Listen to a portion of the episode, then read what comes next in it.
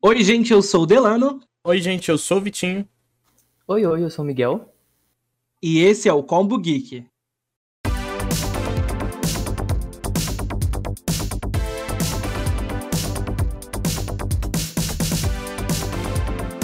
Oi, gente, mais um episódio de Combo Geek. Essa semana teve dois episódios. Tivemos um episódio agora, um short combo, que saiu na quinta-feira, falando sobre Sex Education. Se você não ouviu ainda, corre lá para ouvir que tá bem legal. A gente deu nossas impressões sobre essa terceira temporada, comentamos um pouco sobre os personagens e a importância da série. Então, corre lá para acompanhar. Hoje é um episódio bem especial que a gente vai ter de Combo Geek, porque faz total sentido com o nosso podcast, que é um episódio sobre games. Um episódio muito esperado pelas pessoas que estão participando dele hoje. Então não podia deixar de estar convidando dois convidados muito especiais para mim, que é a Nicole. Oi. E o Ian. Salve, salve, galerinha. Então é isso, gente. A gente tá aqui hoje com dois convidados para comentar tudo sobre games, nossa, nossas primeiras, nossos primeiros contatos com os jogos, né? E o que a gente tá achando da indústria hoje em dia. Então vamos começar nosso combo geek falando do nosso primeiro contato com os games. Nossos jogos de infância, o que a gente jogava, como que foi, como que a gente descobriu esses games. É, qual foi o primeiro jogo da vida de vocês que vocês lembram assim de terem jogado? Eu acho que o meu foi quando eu tinha meu Nintendo 64, né? Porque meu pai tinha ganhado ele. Enfim, foi Zelda mesmo. Eu acho que o primeiro jogo que eu joguei foi Zelda Ocarina of Time. Inclusive, é um dos meus favoritos até hoje. Ocarina of Time, Zelda. Legal. Hum, legal, legal. Uh, o meu provavelmente foi ou Mario ou Donkey Kong, que era no Super Nintendo. E era muito bom. Pensando bem, eu tenho vagas lembranças, mas eu tenho quase certeza que o meu foi Duck Hunt de Polystation.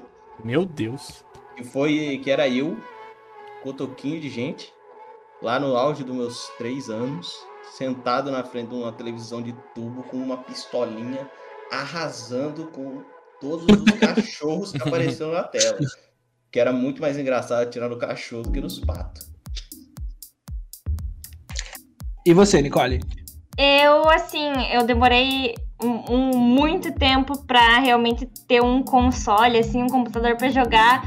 Então, o primeiro que eu lembro de ter jogado no computador foi aquele Roller Coaster Tycoon, sabe? Bem antigo de parque de diversão. É foi, tipo, o meu primeiro contato com jogos mesmo. Entendi. Começou pelo computador, né? É diferente. A gente tá acostumado a ver a gente começando sempre pelo console. É... Eu, por exemplo, comecei pelo Super Nintendo. Eu vou, vou falar o nome do jogo, gente, só que é assim. Eu gostava, eu era pequeno, o nome do jogo era Sunset Riders, Rider, Riders. Era de cowboy. Eram uns cowboy que dava pra jogar em multiplayer e você tava ali, corria em cima dos cavalos, depois você descia dos cavalos e atirava. Era incrível. Eu achava maravilhoso o jogo de cowboy. Nossa, eu lembro dessa, desse game, caramba, eu jogava muito com meu pai. Sim, e foi o primeiro contato com o jogo que eu tive. É, vocês tiveram, quando vocês tiveram esses primeiros contatos né, com videogame, já era um videogame próprio? Ou vocês iam na casa de alguém para jogar? Porque não sei na época de vocês, só que na minha época, videogame era muito caro. Hoje em dia é também, né? Só que, então não era todo mundo que tinha. Eu, por exemplo, não tinha videogame. Só que os meus primos, que eram meus vizinhos, eles tinham. Então eu ia na casa deles para poder jogar. E passava o dia inteiro lá enchendo o saco da minha tia jogando videogame. E vocês como que foi? Vocês tinham os consoles de vocês lá desde o começo? Ou vocês iam na casa de um amigo? O meu primeiro contato com console já era do meu pai, então acabou ficando para mim mesmo, que foi o Super Nintendo e o PlayStation 1. Uhum. E você lembra qual era o jogo que você jogava no Nintendo, no PlayStation? Mario, Donkey Kong, no PS1 eu não vou lembrar, não lembro. Eu acho que eu lembro só do Driver, que era tipo o GTA daquela época. Hum, eu lembro do Driver 4, se eu não me engano. Lembro bastante. Eu acho é... que o único, o único console que eu tive mesmo foi o Nintendo 64 naquela época. E eu jogava os jogos que tinham lá, tipo Pokémon, Zelda, Banjo-Kazooie, inclusive, era muito legal. E aí depois, futuramente, né, que eu fui ter outros, outros consoles, mas na, quando eu conhecia os videogames, eu jogava no 64 mesmo. Entendi.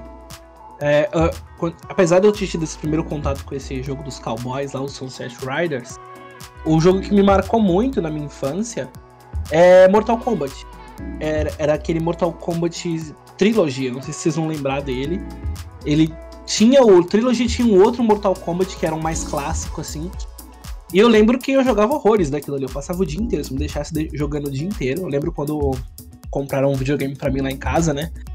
Foi o meu Super Nintendo e eu passava o dia inteiro jogando Mortal Kombat. E era incrível, tipo, é, é um jogo violento, né, Mortal Kombat. Só que eu era uma criancinha ali de 4, 5 anos que tava jogando e arrancando a cabeça das pessoas com os fatalities e achava demais. Eu não sei qual foi, qual foi o jogo que mais marcou a infância de vocês, assim, porque além do primeiro tem aquele que mais marcou, que vocês lembram quando fala de game, é o que vem na cabeça. Foi, com certeza foi Metal Gear de PlayStation 2, o Snake Eater, o 3. Nossa senhora, eu, eu esgotei esse jogo. Meu pai, tipo, eu tive o PlayStation 2 muito cedo. Acho que em 2002, é, eu, tipo, eu, eu tenho lembranças de eu, meu pai já ter um, um Play 2, que ele jogava direto. Aí, quando eu vi o Metal Gear, era meu pai jogando, eu sentado na cama atrás dele, e falei, caramba, olha ali, ele pegou a faca e ah. cortou ali. Meu Deus, tem boss no jogo de tiro, meu Deus. Aí meu pai foi me eu fui observando ele, ele me, foi me ensinando a jogar. Ele tinha uma revista de detonado do Metal Gear. Nossa, revista gamer. Nossa, tem uma revista gamer. Eu lembro que tinha isso, tinha tinha um, um, um tinha Battlefield 2 nessa revista tinha o Metal Gear e tinha mais uns jogos aí que eu não, não me lembro agora. É, entrava na revista para fazer também, só cortando assim rapidinho, que tinha os, os códigos do Mortal Kombat pra você liberar os personagens. você colocava lá na tela de início e era, era o máximo, você tava cheatando ali já desde criancinha. Eu, eu tinha o meu caderninho o meu caderninho de, de, de, receita de bolo, só que eu escrevi os códigos, os códigozinhos de um jogo do Hércules.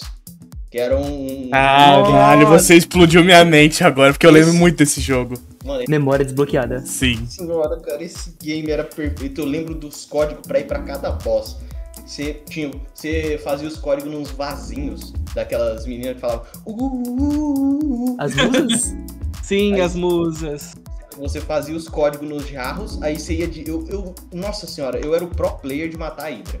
Nossa, eu ficava correndo pra um lado. Corria, aí ela batia aqui, você cortou a cabeça. Aí corria pra lá, cortou todos, caiu uma pedra nela. Nossa, cara, esse game, depois do, do Metal Gear que eu joguei até o. Lá, até o descartar o meu, meu Play 2 por um, por um Xbox 360 eu só jogava Metal Gear direto, muito foda. E falando de, de, você falou de Metal Gear, né? Um jogo com nome de metal que me vinha à cabeça assim quando eu era criança era Metal Slug. Não sei se vocês lembram de Metal Slug, mas era um jogo que eu ficava viciado também o dia inteiro jogando Metal Slug, pegava arminha diferente. E era muito divertido, muito legal de jogar. Vocês chegaram a ter esse contato com Metal Slug ou só eu sou mais Joguei velho? pouco, joguei pouco, joguei pouco. Acho é. que não é da minha época. Ah, Metal, Metal Slug, ele reina nos fliperama de, de, uhum. de festa. Nossa, mas é aí você, você entrou no, no, no, num negócio que eu tinha até esquecido, gente, completamente dos fliperamas, né? Que era uma febre quando eu era criança. Tinha o fliperama do Street Fighter, do The King of Fighters também, né? Sim. É, que mais famoso The King of Fighters, eu lembro que eu me acabava de jogar. O meu avô, ele tinha uma uma mercearia, né? E na mercearia do meu avô tinha o, o fliperama. E aí eu ia pra. Minha mãe ia lá comigo e eu lembro que eu subia lá em cima pra pegar aquela caixa de ficha de fliperama. Eu pegava a caixa de ficha, descia e ia pra máquina ficar o dia inteiro ali jogando é, é, The King of Fighters. Era incrível, era muito bom, era muito divertido. Eu adorava ir no shopping, que tinha um fliperama lá e tinha um jogo de luta que era, tipo, misturado. Era Marvel, aí tinha boneco de um jogo, boneco de outro. Mano, era muito bom, velho. Muito, muito Nossa, bom. É. Marvel vs Capcom é outro isso, isso. Que, que, não, não, cara, não dá. Cara, isso era muito legal, velho. Caramba. Eu, eu, lembro, eu lembro até hoje de, de eu pequenucho, eu nem lembro quantos anos eu tinha, mas eu, eu era 19. relativamente novo.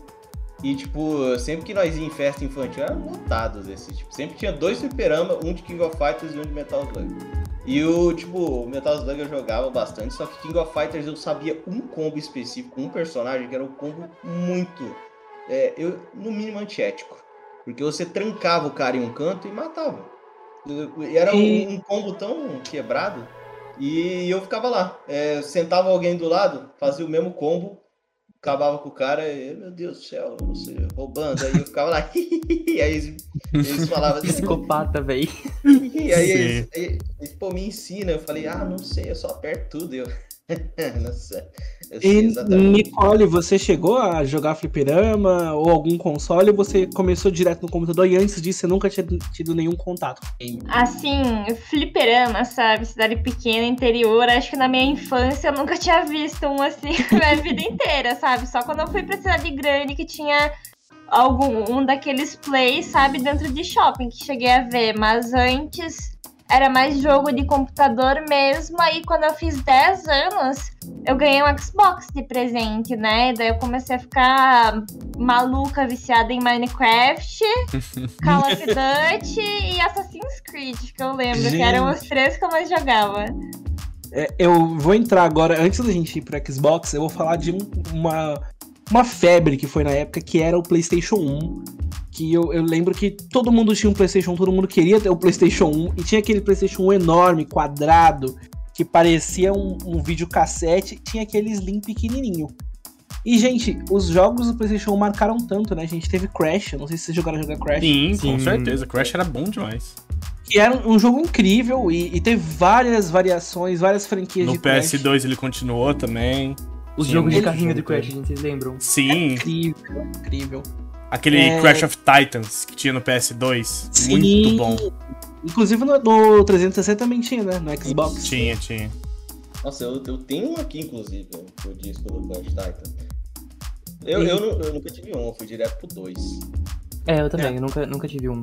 É, dois um. jogos que eu jogava no PlayStation 1 era o Crash e o Spyro, o Dragão. Não sei se vocês conhecem Nossa. o Spyro. Nossa! Inclusive recebeu um remake, né? Ano retrasado, passado. Sim, recebeu.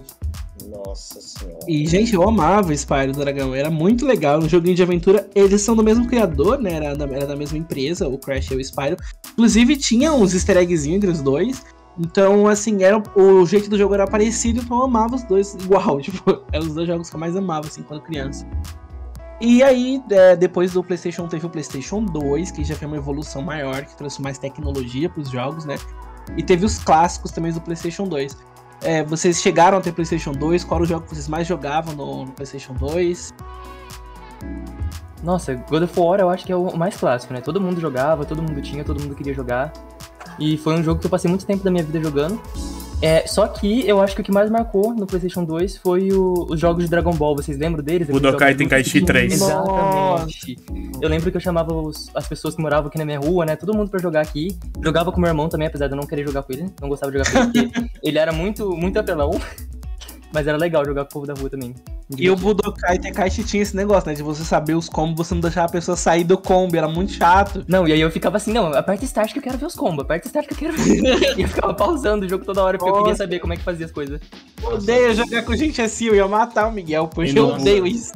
Nossa, eu, eu, eu simplesmente tenho, eu tenho só uma coisa a dizer. É... Goku Super Saiyajin 3, o aperta o, o, combo supremo lá, o soco do dragão, a coisa mais quebrada do jogo. Era teleguiado, ele não parava enquanto não te acertava, ou até você dar tipo um toquinho no botão de esquiva no momento exato, senão você era trancado e perdia meia life. Não, não, com todo respeito, eu achava o Kid Buu muito mais apelão, não vou mudar ah, minha opinião nisso. E, pra mim, Kid Buu tinha um combo muito ridículo. A ele tinha um combo ridículo. Você não conseguia sair dos combos dele. Nossa, esse jogo marcou muito, mas eu acho que God of War foi, foi o que marcou mais minha época do, PlayStation 2. É, eu era a, obcecado, fissurado por God of War. Eu queria jogar o 1, depois o 2, aí queria o 3, o 3. E eu não tinha o PlayStation 3 porque era muito caro. E eu que era louco por esse jogo. Tanto que quando eu tive a oportunidade de jogar o God of War 3, e mesmo depois de, de, mais velho e já tendo outros consoles, eu fui jogar o 3 porque eu precisava zerar, Eu sabia como era, sabia tudo, porque eu vi vários vídeos. Mas eu queria fazer eu. Eu queria jogar o 3 e fui lá e joguei. God of War me marcou demais. É um jogo assim que sem precedentes, assim como me marcou. God of War. Um jogo de PS2 que eu não sei se vocês jogaram, mas que eu joguei muito e era muito bom, foi o jogo do Motoqueiro Fantasma, velho. Eu amava demais aquele jogo, mano. Nossa, eu sabia cara, tudo, zerei 300 bilhões de vezes. Nossa, dava pra desbloquear o Blade. Dava, dava. E mudava a moto, mudava tudo. Nossa senhora. Aquele jogo era... era perfeitinho, mano. Nossa senhora. Olha, esse jogo ele me marcou mais que God of War, cara. Pelo menos a, o, o 1 e o 2. Porque esse hum, jogo aí sim. ele foi um achado. Porque eu tava lá de boa folheando no, na banquinha ali, tá ligado? Obviamente entre os jogos originais, né? Não. é, todo mundo comprava os jogos originais. Sim, os originais ali. que vendia na feira 3 por 10 eram incríveis. É, os original que vinha em saquinho, né? Sim, era isso mesmo. Aquele CD branco sem nada na capa, é isso mesmo. Não, esse era dos que tinha marcado o negócio que se você passasse água para voltar a pegar o CD, ele, ele sumia na tua mão. Ah, que tinha aquela caneta lá. Exato, que ele tinha, era impresso. Aí eu, nossa, eu colocava aquele disco lá com a caveirona amarela e pá, aparecia ali. Eu nem sabia como eu tava desbloqueando, eu tava desbloqueando os personagens. E dando os combos muito loucos lá. Mano, uma das melhores sensações do mundo era você sentar na banquinha e começar a escolher qual CD você queria gravar. Porque tinha um monte, mano. Era um monte, um monte. Era uma lista enorme e era muito gostoso. Você chegando com óculos escuros, sua blusinha do Ben 10. Com licença. 3 por 10. 10. Entrega 10, me dá 3. Aí, escolhe. Uhum. Aí você que, que nem dinheiro, assim, você pegava um montão e começava. Aí você via uma capa bonita, você olhava atrás, ah não, RPG, RPG 2D. Guardou. Aí você falava, ô, oh, promissor. Eu, eu, descobri todos os meus jogos desse jeito. Eu aí, também, mano. Eu, eu via a capa, achava legal, eu olhava. Uma coisa engraçada é que quando eu era pequeno, né, os jogos eram em inglês e eu não, não obviamente, não inglês. E aí eu lembro que quando eu, eu entrei pro, no ensino fundamental, quando você tem até a quinta série, né? Você tem as aulas de inglês, então você tem que comprar um, um dicionário de inglês. E aí eu anotava as palavras do jogo, tudo num papel, ia traduzindo uma por uma para tentar entender o que que, tava, o que, que os personagens estavam falando, que tinha os diálogos, tinha puzzle. Eu não conseguia resolver porque eu não sabia falar inglês. E eu lembro de eu muito pequenininha anotando, tentando traduzir com meu primo para ver o que estava significando aquelas palavras. E saía tudo errado, porque não tinha concordância no, no, no dicionário. Não então, tinha coerência fazia... as palavras. É, não fazia o menor sentido. Era tipo, amarelo, parede, pula, entra. E eu ficava, o que, que será que significa isso? E eu, eu achava que tava tipo, traduzindo, eu era o tradutor. Mas eu, eu conseguia que... fazer os puzzles ainda, mesmo assim eu acho que isso, isso ajudou muito, né, na, na nossa formação para aprender o inglês. Porque uhum. eu basicamente uhum. aprendi inglês só jogando. Só eu jogando, também. E ouvindo música. Né? É, também. É, eu também, tipo, Minecraft, sabe? Eu saía fazendo amizade com gente lá da Califórnia, daí tinha toda a comunicação em inglês, e daí a minha mãe me achava a Mita, sabe? O gênio das communications E Minecraft tem muito item, então você sabe bastante palavra em inglês por causa dos itens do é, Minecraft. Sim, e tipo, naquela época tinha jogo que nem era traduzido para português ainda, sabe? Uhum. Daí também que tinha que se virar aprendendo as palavras sozinho mesmo. Sim.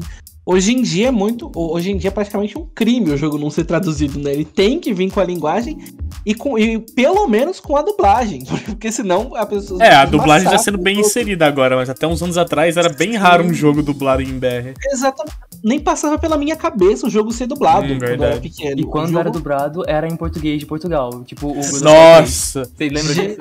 Nossa, Kratos. O tanto que tinha de FIFA e PES dublado em português de Portugal, velho. Jogo de futebol era o que mais tinha, assim. Jogo de futebol que vinha. O jogo de futebol acho que foi um dos primeiros a começar a ser dublado para português, porque vinha com a narração do, do, do, do, do narrador né? brasileiro, né? do uhum. Bueno. Sim. Eu lembro disso porque, gente, eu sou o inimigo dos esportes em videogame. Eu Nossa, sou é o nóis. inimigo número um. Eu odeio eh, jogo de futebol, de basquete, de vôlei, de qualquer coisa. Eu gosto, eu jogava todos esses que você acabou Até de citar. De tênis. Você Cara, odiava o jogo de tênis. Eu Nossa, o de tênis era legal também.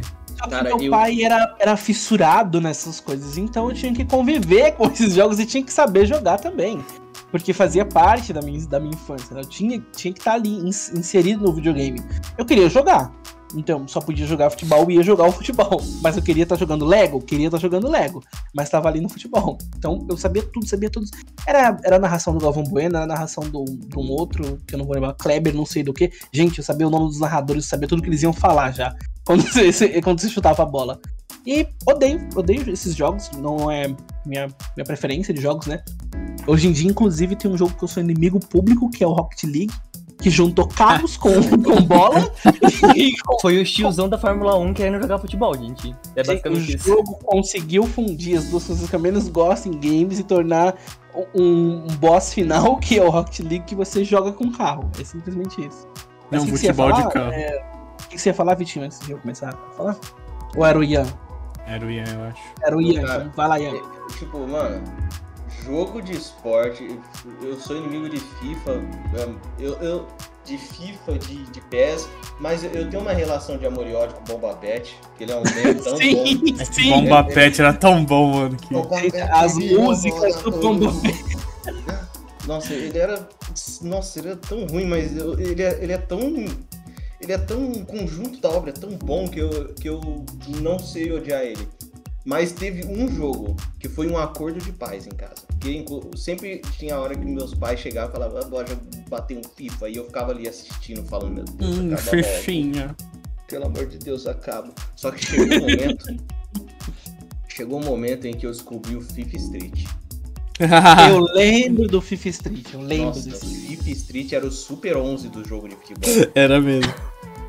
Nossa, cara, é, é, tipo, eu lembro até agora que. Por quê? O- a, a coisa chata do jogo de futebol, porque era um jogo de futebol. Só que no FIFA Street, você podia olhar pro, pro parceiro, começar a chutar a bola um pro outro, um pro outro, aí você atirava, saía uma bola de fogo.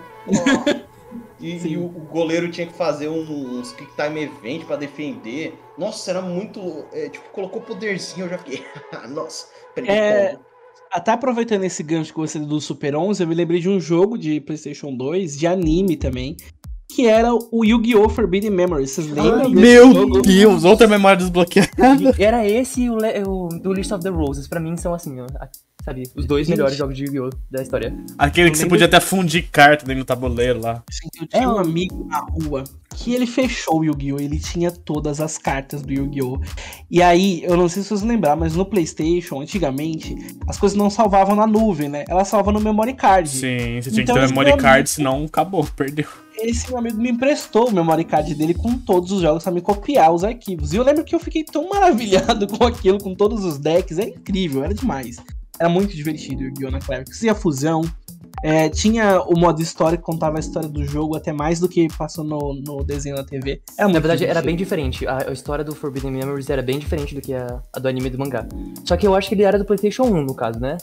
O Forbidden Oh. Memories. Só que tinha. é, é, era, era do PlayStation. Era do né? PlayStation 1? Ah, era, então- era. O do PlayStation 2 era o, do of the Roses, que foi basicamente tipo assim, a continuação do anima do, do, do Forbidden Memories, que também é muito legal, um jogo muito, muito divertido também.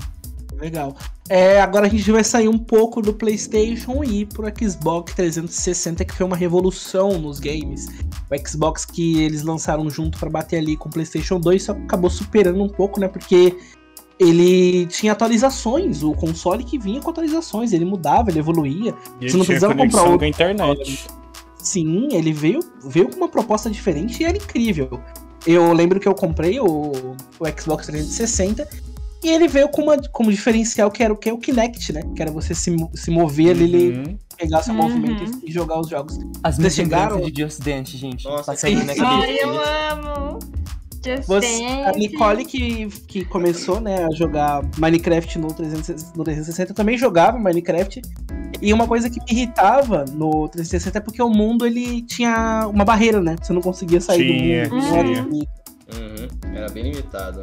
Vocês chegaram a jogar Xbox 360? Vocês tiveram um console? Eu tenho ainda aqui. É, eu também. Sim, tá? eu também tenho. Nunca tive, gente. Sempre fui da linha da Nintendo. Da Nintendo? Da Nintendo, Nossa! pode me julgar. Nossa, Nossa. Parou Esse no tempo. Sou até hoje, inclusive. É uma tristeza, gente. Que tristeza. Nossa, cara, eu tenho, eu tenho, eu tenho muita pena de você. É, eu também. Foi corajoso até o fim. Ele, ele cara- foi o cara- corajoso. O cara não deixa a peteca cair, definitivamente. Que caramba, você é fã da Nintendo, é. Em Não, pera 2021, lá. né? Eu não sou fã da Nintendo em si, eu sou fã dos jogos que a Nintendo faz, entendeu? A Nintendo também que se lasque. Ela com os copyright dela, inclusive, é, esse episódio vai sair do ar agora, tá, gente? Porque a gente falou do Nintendo. A gente vai levar um gente Ainda de em brincadeira, tá? Se vocês quiserem fazer uma parceria, a gente ama vocês. droga, a gente, a gente fala, já era, já era, a gente falou Nintendo 3 vezes, ela apareceu no meu espelho, tá. Vai aparecer o advogado dela mandando um e-mail pra vocês, isso sim. Isso, inclusive, eu quero que vocês retirem o, meu, o episódio aí. Eis o que ele vai falar. Mas a, a Nintendo, é, ela tem jogos bons também, a gente tem que admitir, né?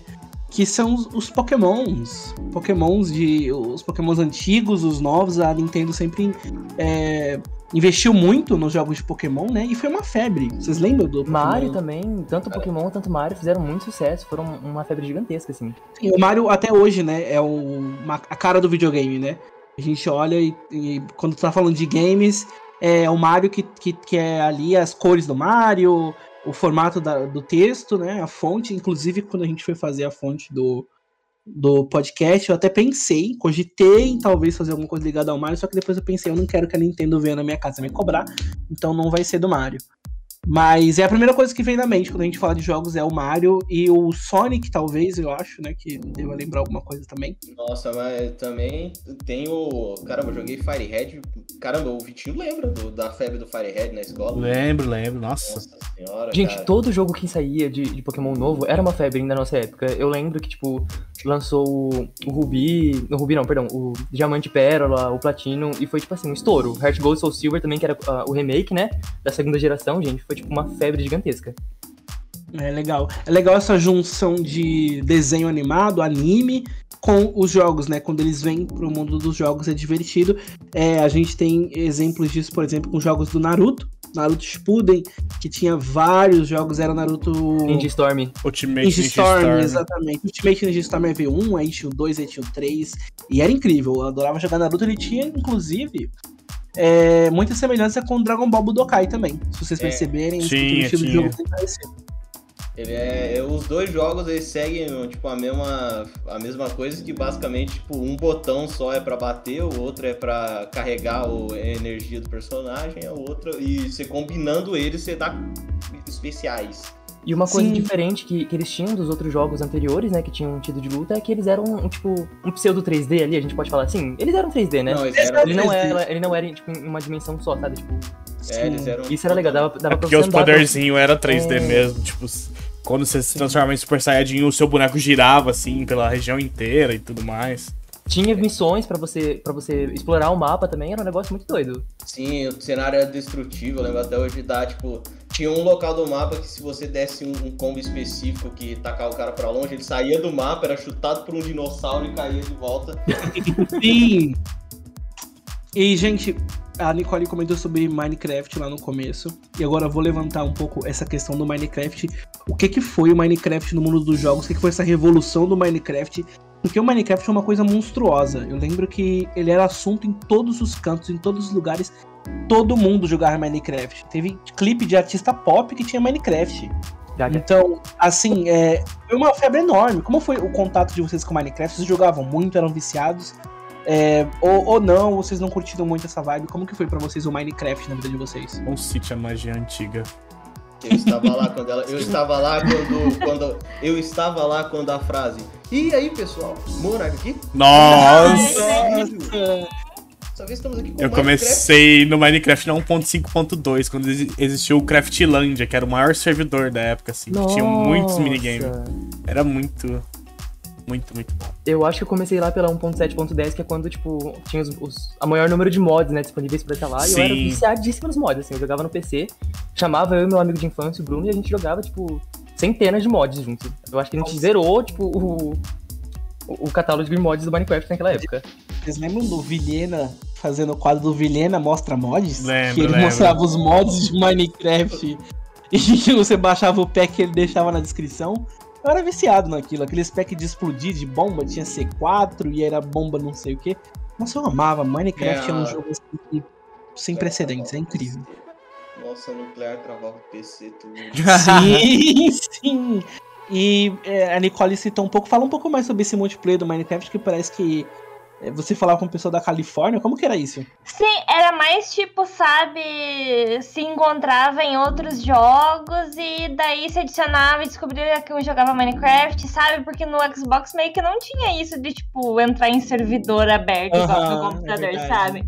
Tanto que às vezes eu ficava num ódio, porque eu não tinha computador bom para ficar rodando jogo muito pesado, né? Tanto que esse jogo de montanha-russa era a única coisa que eu jogava basicamente no computador. Aí eu sempre passava mal de ódio porque eu via que o pessoal do computador tinha um monte de item, coisa, e no Xbox demorava horrores pra atualizar, sabe? Eu via minhas, meus primos jogando no computador e daí tinha um monte de coisa nova, sei lá, sabe? E, e daí, tipo, era meio que limitado no, no Xbox, uhum. assim, pra te jogar. Sim. Hoje em dia tem essa, esse cuidado maior, acho que com os consoles, né? Acho que com a internet também mais em alta, é mais fácil para as empresas atualizarem os jogos nos consoles, né? Tem alguns jogos que são atualizados diretamente. É... Hoje em dia as pessoas mal compram jogo físico, né? A gente compra pelo, pelo videogame mesmo. É uma evolução tão grande que a gente tem hoje dos consoles.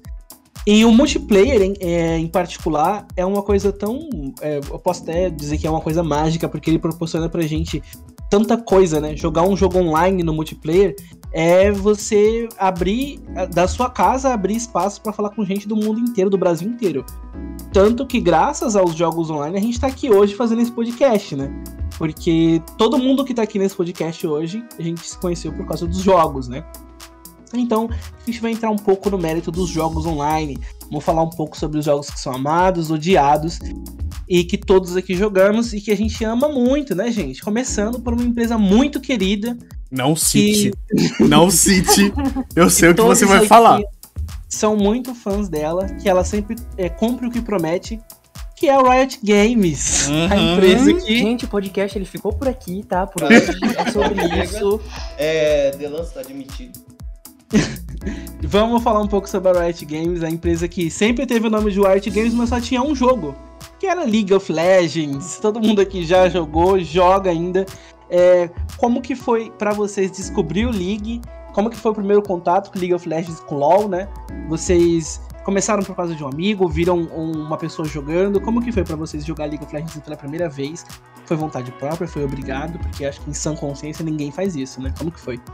Olha, eu lembro que eu comecei a jogar no final da Season 5, se eu não me engano. É, eu tava ali perto do lançamento da Brown, do Brown, do lançamento dos Kindred. E eu conheci por um amigo mesmo, né? Tipo, eu acho que a maioria do pessoal que começou a jogar depois da Season 4, da Season 3, começou a jogar por causa dos amigos. Porque antes disso não era tão espalhado, assim, pelo mundo inteiro como o League of Legends é hoje em dia. Mas eu acho que foi um dos, uma das pontes que me deixou muito ligado à internet, assim, no League of Legends, porque eu jogava mais jogos, tipo, com os meus amigos ali, sabe? No PlayStation 2, jogava, tipo, jogos no próprio computador, só que eu não tinha essa conexão com nos jogos online, assim, que eu, que eu tive com League of Legends naquela época. Pensando bem, cara, eu me lembro quando eu comecei a jogar, tava no. Tava, tinha recém lançado o rework do Yorick, que transformou ele no que ele é hoje em dia. E. Cara, eu comecei por causa de um, de um primo meu, quem conhece quem é. O, Infelizmente, o brincadeira.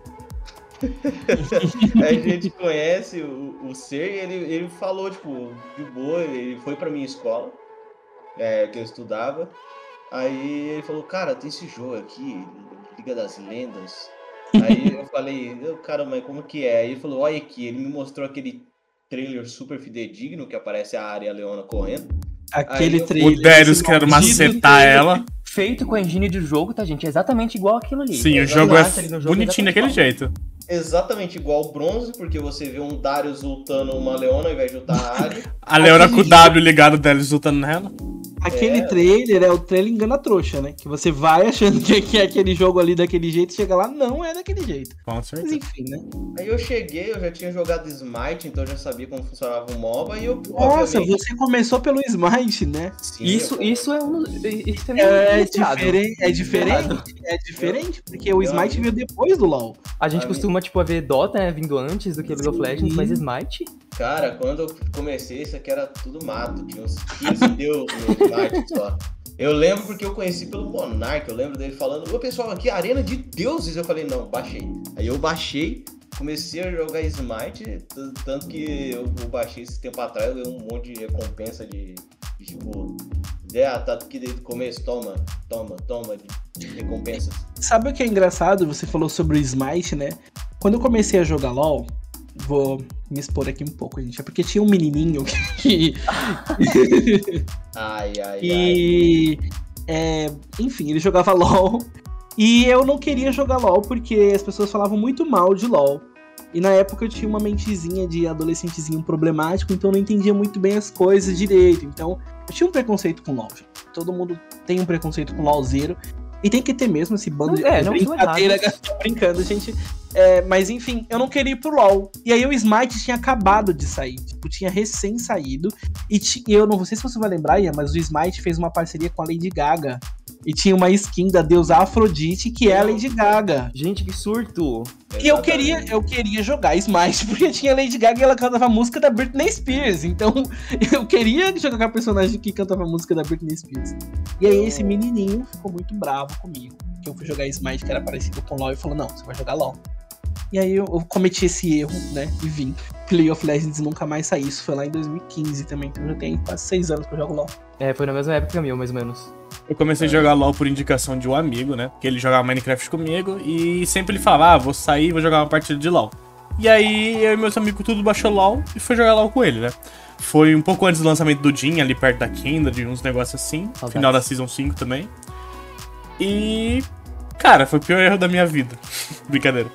Mas eu já conhecia o Ian antes, eu estudei com o Ian todos, praticamente todos os anos da escola. Só que a gente não era amigo, até porque ele é um ano mais velho, a gente não era amigo. Só que eu era amigo do primo dele. E quando o primo dele trouxe ele pro LoL, eu e o Ian ficou amigo. E tá onde tá hoje. É, acho que a, a, menos intoxicada com LoL aqui é a Nicole que, mas também joga e também já jogou. Fala um pouco da sua hum. experiência, Nicole. Já, já tá em alguns anos de reabilitação. Ai, gente, pior que, tipo, eu comecei a jogar praticamente foi em 2020 mesmo. Porque Sim. antes, sabe, eu pegava por duas semanas e largava porque eu nunca me interessei e também. E mesmo todos os meus amigos jogando, eu achava um saco e eu achava podre. Até hoje eu acho um pouco podre, mas eu me rendi. Não, antes eu, eu achava podre, e agora parece que é antes. Porque, tipo, eu sempre fui de jogo de primeira, segunda, terceira pessoa e eu ficava num ódio, porque era aquele jogo visto de cima, assim, eu só não conseguia jogar, sabe? Mas meio que era a única coisa que meus amigos jogavam, então eu acabei me rendendo pra não ficar de fora. Inclusive, é... risco dizer que, que o LoL, justamente, ele sobrevive há tanto tempo é, por conta das amizades que a gente faz no jogo, né? Tipo, se fosse só pelo jogo mesmo, acho que muita gente aqui já teria é. parado faz muito tempo. Só que o vínculo que a gente cria com as pessoas é o que mantém a gente querendo é jogar, querendo falar com os nossos amigos, querendo interagir com as pessoas. Acho Às vezes pra ruim, Todo né? mundo já teria parado se não fosse é isso. Que o, o, LoL, é, a gente, apesar de reclamar muito do LoL, gente, por incrível que pareça, a gente gosta de LoL, né? Eu não diria nem que é um gostar espontâneo, é meio que um vício, né? O LoL é, é aquele é. jogo que quando a gente não tem nada para fazer, a gente fala, vamos jogar LoL. É, é o, a válvula de escape, né? É o escape room. A gente não tem nada para fazer. A gente jogou todos os jogos. Chegamos num, num, ponto que a gente tá conversando, jogando conversa fora e falando, vamos LOL. E a gente vai LOL. Então, é aquele jogo que a gente sabe que todo mundo vai jogar, que todo mundo vai participar. Acho que por conta da, desse multiplayer com cinco pessoas que ele tem, que, né, que é mais inclusivo. E uma coisa que eu citei no começo é que a Riot Games, ela sempre se chamou Riot Games, só que ela tinha só um jogo, que era só o LoL.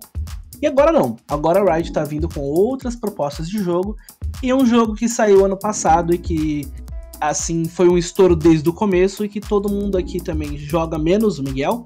É o Valorant. E esse eu sei que a Nicole é muito boa e que ela joga, jogou, jogava bastante. Hoje em dia ela não joga mais, mas. Me senti um pouco excluído foi, nesse momento aqui, mas tudo bem. Como que foi a chegada do Valorant para vocês? Vocês ficaram animados? É, eu, eu vou falar primeiro, porque particularmente eu não gostava de FPS. Gente, eu ainda não gosto, não é o meu estilo preferido de jogo. Só que o modo como o Valorant chegou, com poderzinho, magiazinha, me atraiu os olhos, me encheu os olhos, então achei divertido, assim, é, começar a jogar. E hoje em dia eu jogo esporadicamente. Não é meu jogo preferido, mas eu gosto do Valorant também, é bem divertido. E para vocês, como que foi a experiência com o Valorant? Eu já jogava FPS há muito tempo. Eu joguei muito, muito FPS.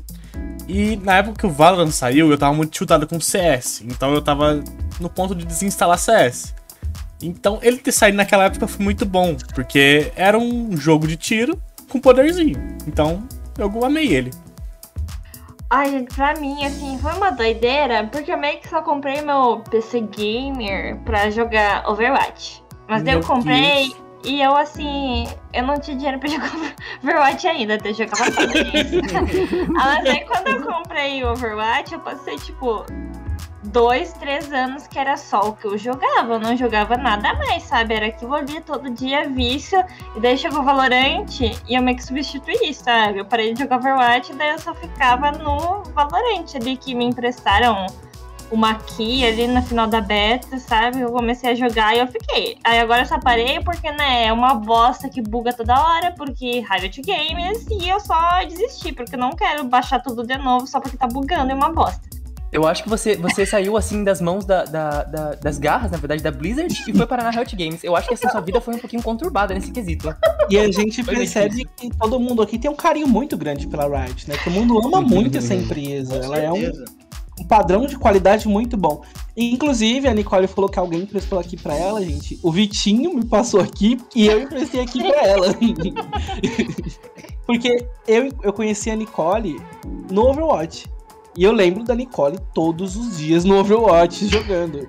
E eu tava nesse hype também, porque como eu tinha acabado de baixar o jogo, só que eu era horrível, horroroso. E a Nicole, ela, ela sempre foi boa no Overwatch, boa no Valorant também, quebrando a minha cara em todos os jogos que ela joga. E aí eu lembro que.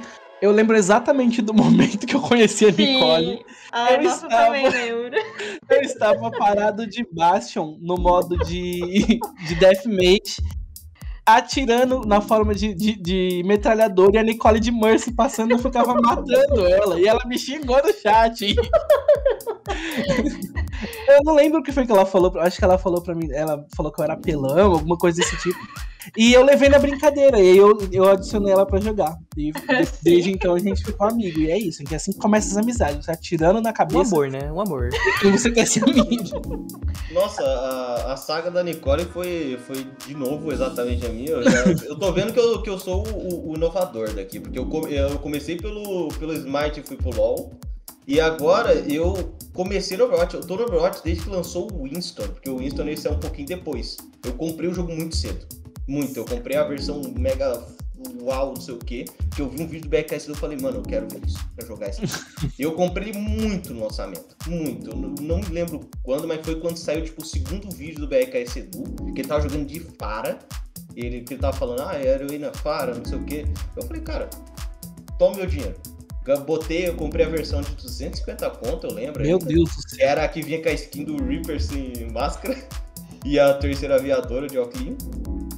Aí eu, com- eu comprei esse daí, eu joguei muito Overwatch. Aí eu descobri o Paladin e fui pro Paladin. Aí eu comecei a jogar porque eu gostava do Paladin, porque dava pra comprar os itens e dava pra você fazer uns negócios bem engraçados. E eu só jogava com a personagem do espelho, que eu esqueci o nome agora. Então você, ao invés de você ir do Paladin pro Overwatch, você foi do Overwatch pro Paladin. Você fez o contrário de novo aí. É, exatamente. Eu tô, tô me sentindo o- o inverso aqui. Eu sou Pra quem, não, pra quem não sabe, gente, o Paladins ele é um jogo muito parecido com o Overwatch, né? Muitos até falam que é uma cópia, mas eu acredito que não, que é um jogo parecido com a mesma dinâmica, só que, é, gente, vários jogos são parecidos e tá tudo bem. Tipo, os jogos são, podem se inspirar uns nos outros pra criar os jogos. Só que o Paladins ele é gratuito e o Overwatch ele é pago, né? Ele é um jogo que você tem que comprar pra jogar. Então, muitas vezes as pessoas usam como substituto do Overwatch o Paladins, né? Por ter um acesso mais fácil. E no Valorant, como foi pra você? Como, quando você viu que o Valorant estava chegando, qual foi sua reação? O que você esperava e cumpriu? E você gosta muito do Valorant hoje em dia? Como que é pra você o Valorant? Fuck e shot dos fortes. É tudo que eu preciso pra jogar um jogo. Foi a- o meu chamariz. Eu vi um vídeo de um cara dando IK em todo mundo com uma, com uma shot. Eu falei, eu quero esse jogo. Aí eu, eu peguei o jogo, é, comprei o Breach e foi a minha vida. né? Por muito tempo até nerfarem a buff, aí hoje eu tô de Judge. Às vezes, só às vezes, eu tenho um pouquinho de medo do Ian, mas assim, passa, sabe? É, eu- vamos aproveitar que. Ele eu joga de vocês- tanque. Vocês querem. Eu não sei se vocês querem entrar um pouco pra falar sobre o lore, que é o jogo, o jogo de carta da Riot. É, eu acho que, do, que dos males, esse é o menor. O, o lore, gente, ele é um jogo que foi lançado é, um pouco antes do Valorant, né? Lá no, na comemoração de 10 anos da Riot, a Riot demorou 10 anos pra lançar mais jogos e fazer jus ao nome da empresa. E o lore é um jogo que eu acho que dos três é o mais bem trabalhado. O lore ele é impecável na, na produção do jogo, na trilha sonora do jogo, a- os gráficos, a história. É tudo bem aprofundado, bem trabalhado. Parece que o cuidado que eles têm pra fazer o lore é um cuidado diferente. O, é, é, o nome do jogo é Legends of Runeterra, eu tô chamando de lore aqui, às vezes você nem conhece. Então, assim, se você nunca jogou LoL, se você não gosta do estilo de jogo, ou se você nunca jogou Valorant também não gosta do estilo de jogo, talvez o Legends of Runeterra seja a opção para você, porque ele é um jogo bem legal e bem completo. Como que é esse contato com vocês, quem joga é, o Legends of Runeterra? Ah, ele chegou aí para quebrar Hearthstone no soco. Porque o Hearthstone ele é a maior mentira da história, porque ele é o jogo gratuito, entre aspas. Gratuito, Mas se você, sim. sim, se você quiser qualquer coisa no jogo, pague. Ou Esse é um ponto forte no LAR, porque tudo no LAR você compra jogando. Ah, não, tudo é contestado, é verdade. Isso é um ponto forte na, na, na Riot em si, né? Desculpa é, é verdade. A, a Riot, ela, ela é uma empresa que ela é gratuita, você consegue se divertir de graça na Riot. Você não precisa gastar dinheiro. Só que eles sabem criar e vender e fazer as skins, né? As sabem, malditas skins. Sabem. A Riot, gente, é um, um, dos maiores problemas, acho que, para todo mundo da, em questão da Riot, é o client do, dos jogos, né? E o balanceamento e as, de e jogo. As, e o balanceamento dos jogos, né? Só que vender, fazer e vender skin, a Riot sabe fazer como ninguém. É, as skins que a Riot produz, elas, elas, eles criam um universo para aquilo. É, eles têm um trabalho muito grande na, na, na, arte da skin, na splash art, que é a arte de apresentação de cada skin. Isso em todos os jogos, tá, gente? Tanto no lore, que chegou skin agora esse ano, né? Começaram a produzir skins pro jogo também, que não tinha skins até agora no League of Legends e também no Valorant. Os três jogos, então, a fonte de renda da Riot é em skins e eles fazem essa fonte render bem, né? Porque eles criam um universo incrível. É, eu, eu, fiquei abismado, acho que todo mundo, com as KDA, que foi um universo que eles criaram, gente. Eles fizeram um clipe para aquelas skins que parece gente de verdade no clipe. Então, é um trabalho muito grande que eles têm. A gente pode reclamar de tudo, mas não das skins da Riot. Inclusive, as músicas do, do KDA entraram no charts, né, de, de mas tocadas eu não lembro exatamente quais foram as posições. Só que elas escalaram até, tipo, algumas posições no charts e fizeram muito sucesso fora do, do globo, que é League of Legends, né? Atingiram novos públicos. Eu acho que era isso que a Riot estava querendo mesmo. Eu mesmo tenho, conheço pessoas, tipo minha prima, que ela nunca jogou League of Legends, não tinha interesse, só que ela viu o universo da KDA e começou a se interessar, entendeu? Pelo jogo. Ela acha agora, ela tipo acompanha agora o universo musical do lore, do LoL. Sim. É, e eles fizeram uma coisa bem feita, né? Que eles foram no K-pop, que é uma, um estilo musical que tá super em alta, e apostaram ali e deu certo. Agora vamos sair um pouquinho da Riot, que eu já tô aqui, já tô travando, já tô começando a travar. vamos falar um pouco de outra empresa que também promete muito e deixa um pouco a desejar, que é a Blizzard. É, a, a mercenária. Tá passando, a Blizzard tá passando por um momento terrível, né? É, com a empresa em si e a galera que tá dentro mais ainda. Todo mundo da liderança já foi embora por causa do escândalo que tá dando, né? Não vou entrar em méritos porque é um assunto para horas e horas, mas... Sim, mas eu, eu acho até que vale a pena a gente pincelar um pouco em cima disso, que é o, o escândalo que... É, esse, esse podcast, gente, a gente tá aqui para poder falar de coisas divertidas, compartilhar nossas experiências. Só que às vezes cabe a gente falar um pouco também sobre temas atuais que interferem diretamente no, na sociedade. E, e, esse é um tema que a gente pode pincelar um pouco por cima sem entrar muito dentro do tema, é. que é o assédio é, no, no, no, ambiente de trabalho, mas também fora, que é o assédio contra mulheres. A gente, inclusive, está com a Nicole aqui hoje. Eu acho que o ambiente dos games ainda é um ambiente muito tóxico para mulheres no geral. É, não só para mulheres, mas acho que principalmente para elas ainda tem uma visão muito conturbada e muito turva com relação a, a, mulheres participar dos games. Eu queria que a Nicole falasse um pouco pra gente como que ela se sente, se ela já sofreu algum tipo de assédio moral dentro dos jogos, se ela já teve algum problema com isso e como que ela acha que isso poderia ser sanado e como que é de verdade para uma mulher jogar um jogo. Uhum.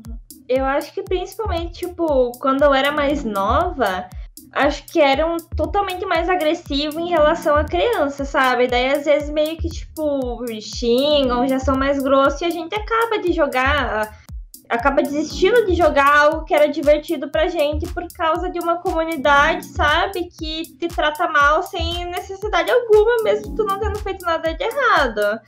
E daí às vezes mesmo que tipo não xinguem, não sejam grossos nem nada, acaba partindo mais pra parte de assédio, sabe? Que não sabem te tratar feito gente sem querer dar em cima de ti, ou pedir foto do pé, ou foto da bunda, ou mostrar a teta, ou isso, ou aquilo, sabe?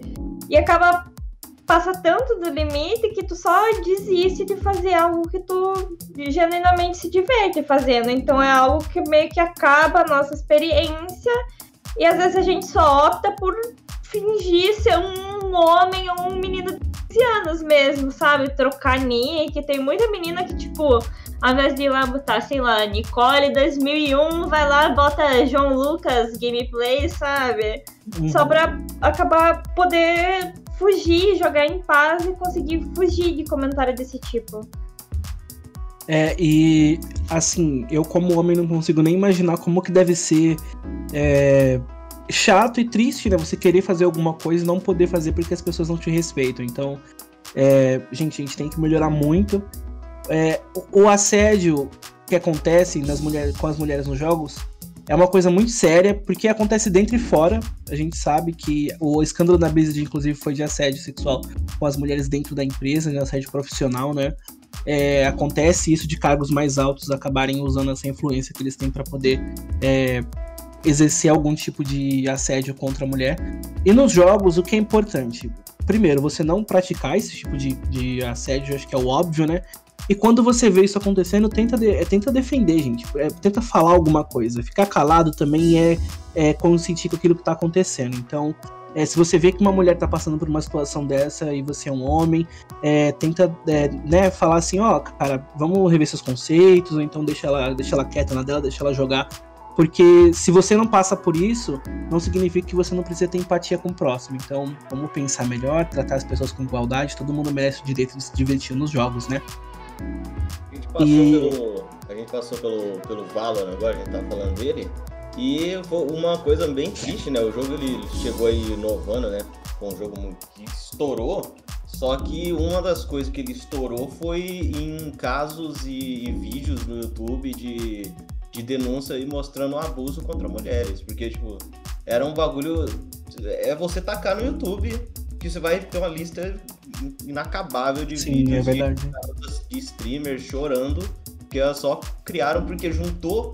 É, foram um choque de duas fanbases, a galera do LoL e a galera do CS. Exatamente. E trouxe os tóxicos dos dois lados. Então, a Riot teve que, que ir um pouco mais a fundo nisso, porque tava pegando muito mal pro jogo dela. Né? Inclusive, inclusive um, um, jogo que eu acho um exemplo nesse sentido de ter controle, sabe, sobre esses, essas situações de, de assédio, de violência, é o Rainbow Six. Lá no jogo, se você falar qualquer palavra que saia fora da, dos padrões de comunidade do jogo, você é automaticamente banido. Tipo, você não é. tem nem chance de se defender, sabe? Uhum. Porque uhum. eles deixam bem claro na hora que você vai começar a jogar que o, o jogo não tolera esse tipo de, de, de, ação, esse tipo de atitude lá dentro do, das partidas. Uhum. Eles levam, a galera do Rainbow Six leva a denúncia muito a sério. É, tipo, eles realmente dão uma olhada na partida, eles têm, eles têm o que a Riot está implementando no Valorant, que é um sistema de detecção por voz, que é o basicamente que permite eles analisar o áudio da partida e não só o texto do chat, né? Que é basicamente você é, ter acesso ao que os jogadores estão falando durante a partida, não só o que eles estão escrevendo no chat. Que no Valorant ainda não tem, mas a Riot se prontificou a colocar, eles estão desenvolvendo um junto com o, anti-cheat deles. E no Rainbow Six, caras, você entra lá, você tá no meio do game, no canto da tela pequenininho, você vê um monte de gente sendo banida toda hora. E é um jogo pago, então se ser banido é um bagulho. Tipo, sempre que alguém é banido, aparece no chat global do jogo, fulano foi banido pelo anti-cheat ou foi banido por e fala o motivo ali do lado. Então. É legal. É legal a gente é, tá começando né, a andar, os jogos estarem começando a andar com relação a contra esse, esse tipo de assédio e preconceito contra as mulheres. Deveria ser uma coisa é, mínima, né? A gente respeitar o próximo, independente de qualquer coisa. E é, o recado que a gente deixa é esse, então, gente. Então, é, não sejam babacas. Exatamente, sejam, eu ia falar isso. Não sejam babacas, sejam o mínimo do ser humano que vocês têm que ser e respeitem os outros para todo mundo se divertir junto. Agora vamos sair um pouco desse assunto sombrio e voltar a falar da parte da Blizzard que deveria ser boa, mas não é, que é Overwatch, né? Vamos sair é, do assunto sombrio e entrar no assunto sombrio, tá, gente? É entrar no assunto sombrio, só que esse assunto sombrio é até cômico, gente. Overwatch 2, o maior meme da história dos jogos. Vai sair, não vai sair, o que que é? O que, que a Blizzard fez com o Overwatch? O que, que eles perderam a mão ali no jogo que é tão atual e ficou tão bagunçado? O que você acha que deu errado pro Overwatch? Primeiro de abril atrasado. Eu acho que o maior erro do Overwatch é demorar muito pra lançar campeão e mapa, tudo no geral, assim. Eles demoram muito pra lançar. Eu vou ser sincera que podem falar mal de chamar de Copper, falar mal do Paladins o quanto Mano, quiser, mas nossa. Paladins dá um soco com tanta força no Overwatch. Porque mesmo sendo de graça, eles estão sempre soltando conteúdo novo, desde que seja skin, é campeão novo toda hora, sabe? Toda vez que eu abro o jogo tem 30 campeões diferentes que eu nunca nem ouvi falar, sabe? É, e no Overwatch tu tem que esperar, sei lá, seis meses para lançar uma notícia de que um campeão vai sair daqui cinco meses. É sabe? É verdade, é verdade. Cara, no Palace eu lembro até hoje. Tipo, eu parei, pra, parei de jogar por uns três meses, instalei de novo. Esses dias atrás, eu abri e tinham três campeões. Eu falei, caraca. Eu, tipo, tinha mudado o sistema de baralho, estão sempre rebalanceando. É, o Palace é a única, tipo, eles são. O Palace ele é muito bom, pô, eles estão sempre lançando coisa gratuito, o gráfico é da hora. Os, se você tem um estilo de jogo, tem um campeão, não, não tem como você. Tem tanto campeão e sempre tá lançando que você vai achar o seu estilo de jogo em algum deles. Seja um tanque ou um suporte, tanto faz. Mas, tipo, o, o, o Palace é muito apelativo. Nossa, Resumindo, eles... gente, é... Blizzard aprende. Olha aqui, ó. Vocês não estão vendo o que, que eles estão fazendo? É tipo, o que a Blizzard toma cuidado com é, com o assunto de tipo de skins, de roupa, de personagem, de pôr, não pôr muita roupa e nem pouca, o, o Palace ele coloca pouco em tudo. Sexualização. Nossa, rapaz, é, é, é assustador.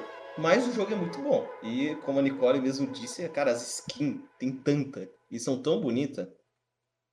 Legal. É, é, vamos esperar então. Se, vamos ver se o Overwatch 2 vai sair ano que vem ou não. Mas acho, acho, é meme. É, pois é. é. Blizzard de Overwatch 2. Sim. Essa é a resposta da Blizzard de Overwatch 2. Né? Quando? Sim. Sim. É, vamos falar um pouco. Eu queria entrar um pouco nesse assunto que talvez é, não o Vitinho não vai participar tanto, mas eu acredito que os outros vão. Que são jogos de simulação de vida. E quando eu falo de jogos de simulação de vida, eu estou falando principalmente, é claro, de uma franquia que é muito famosa e que é de uma outra empresa que também está dando o que falar hoje em dia e sempre deu o que falar, que é a EA Games com The Sims. The Sims, que é uma febre no mundo inteiro, hoje ainda, continua lançando jogos novos, tem tantas possibilidades dentro do The Sims.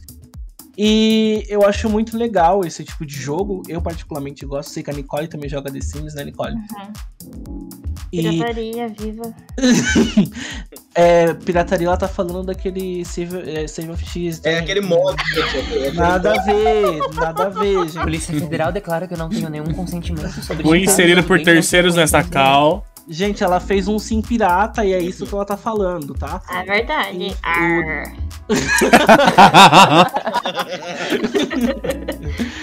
o The Sims ele tem, ele tem tantas possibilidades, né? Você pode criar uma história ali dentro. Eu acho muito legal esses jogos que te dão na sua mão assim uma tela em branco e fala faça. Você pode criar seu personagem, personalizar, você pode se criar, você pode criar uma história de outra pessoa que você conhece. Então, acho muito legal as possibilidades que o The Sims ele coloca. É um jogo que eu recomendo bastante, só que a EA Games é uma empresa muito mercenária, então tá tudo muito caro.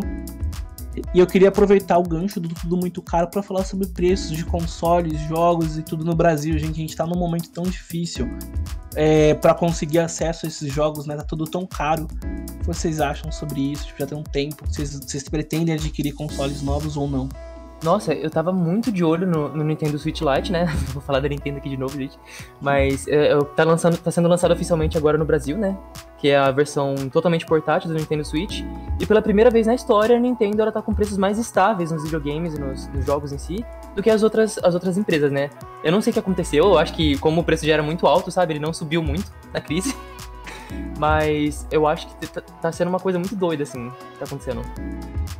Cara, nunca foi tão difícil você não só comprar um console, né? Porque os jogos também são extremamente caros. Uhum. Pagar 200 conto num jogo é salgado demais. Sim. Mas também, cara, eu digo uma coisa para vocês: amem seus computadores. Se vocês têm um computador gamer, amem ele, dá beijinho, cuida com todo carinho, porque se você perder, meu amigo, Nossa, se esse computador der problema, uma 1050 Você não vai que, é ver a tão que cedo. a plaquinha mais básica tá a mais de mil pila. É, as Então, placas de entrada estão um absurdo, gente. Eu, eu pensei quando eu tava trabalhando, né, no começo do ano, em montar o computador, só que sem condições nenhuma, gente. Eu fui ver os preços e eu acho que eu perdi dois rins ali só olhando aqueles preços. Ah, tudo muito absurdo.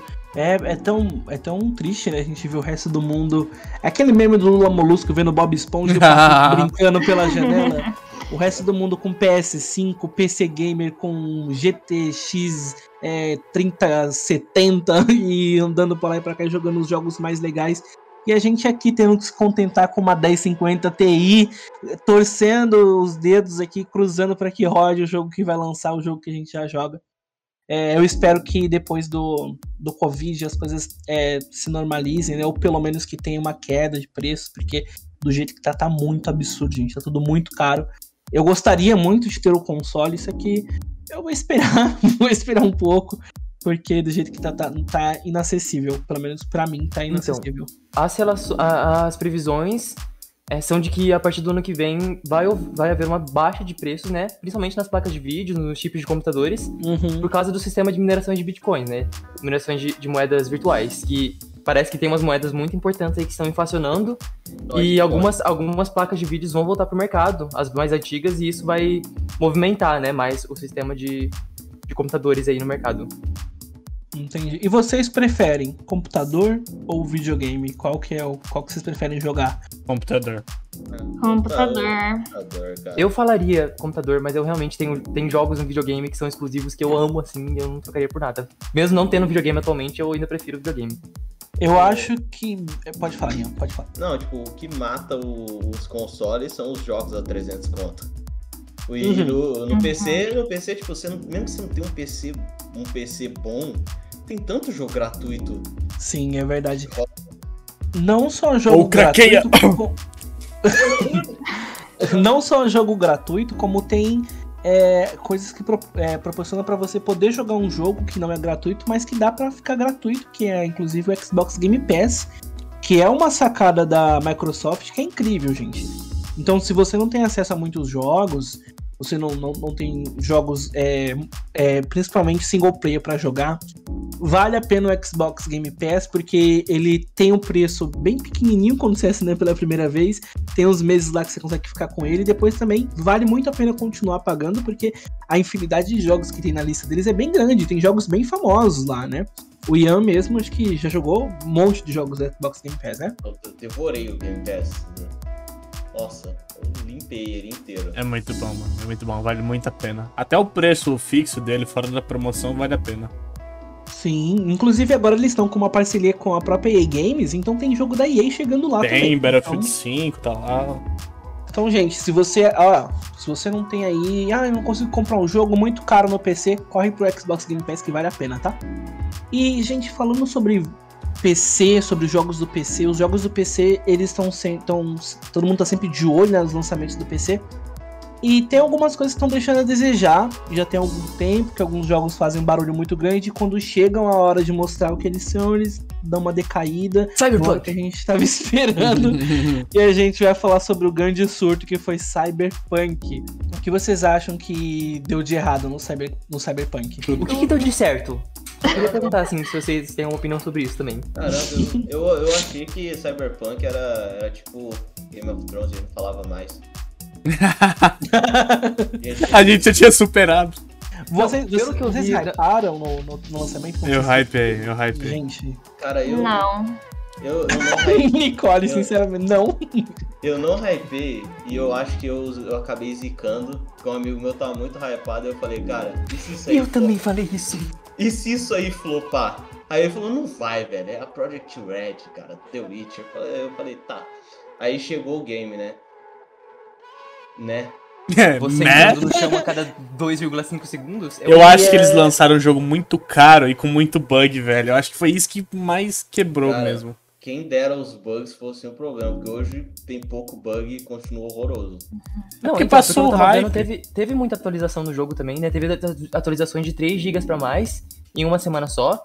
Mas eu acho que o que tava faltando mesmo era, era uma profundidade, assim, principalmente nas missões secundárias, que são muito meia-boca. A história principal é, é relevante, é, é bem bacana, assim, só que as missões secundárias são muito meia-boca, gente. Cara, o, o, Cyberpunk, o problema deles foi prometer o que eles não entregaram. O que eles, eles prometeram um jogo full RPG com um roleplay avançado que ia ter reputação, ia ter. É, nossa, olha só a polícia. E tem a polícia e tem a polícia muito braba, que essa daí você não mexe, cara. Porque uh, eles vêm com um tanque voador e naves e não sei o que. É, nossa, cara, suas escolhas têm peso. É, tem um, um momento no jogo. Literalmente um momento no jogo que se altera alguma coisa na história. E Death. Strange, gente, que, que, que vocês, como vocês acham que foi? Porque Death Strange também fez um barulho bem grande, todo mundo esperou muito dele. Quando chegou o jogo também não era grande coisa. Deu uma, uma caída, poucas pessoas jogaram, não se falou muito depois do lançamento, só teve crítica negativa. Vocês também chegaram a ouvir falar bastante de Death Strange ou não? Death Strange é aquele lá da, do cara que entrega as coisas? É simulador de correio? Sim, exatamente. Ah, tá. Então, eu acho que, tipo assim, as pessoas não compraram é, inicialmente a ideia do, do, da narrativa do jogo, né? Porque era um negócio totalmente diferente. O Kojima, que se não me engano foi o criador, é, pro, propôs uma espécie de, de narrativa mais interativa, um negócio mais para você, pra você observar o que tá acontecendo no universo do jogo em si do que você participar, né? Dele. Pelo menos foi isso que eu tive uma impressão desse jogo. É, deve ter. Acho que acho que as pessoas se decepcionaram, que as pessoas acharam que ia ser uma coisa e foi outra, e aí acabou, né? O Death, o Death Stranding, cara, ele, tipo, ele veio com esse negócio de ser um jogo, ser um walk simulator, né? Que é um jogo que você basicamente anda, fica andando. Você Sim. anda, interage com o universo e o universo te dá histórias interessantes mas o, o, jogo, o ponto que é, deve ser pesado em um Walk Simulator, que é a interação do universo, a história a ser contada, a narrativa, é uma merda. Certo. Nossa, horroroso. Eu acho que outro jogo que, que sofreu com isso também, no lançamento, foi No Man's Sky, né? Eu lembro que foi uma febre terrível, Sim. assim, quando ele foi lance, é, ser lançado, porque as pessoas ficavam falando, tipo, nossa, vai ser um jogo que vai ser tipo um universo inteiro para você explorar. E no final, eles entregaram um negócio muito meia boca. Tudo bem que hoje já houveram autorizações para mudar isso, só que meio complicado como é que E a primeira impressão do jogo é que fica, né? As pessoas têm aquela primeira Sim. impressão e acabam caindo muito.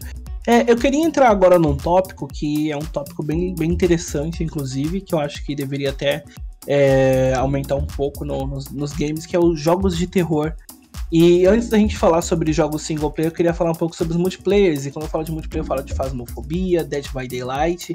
É, vocês, têm, vocês têm alguma experiência com esses jogos? Vocês gostam de jogos? Tem até o Home Sweet Home, né?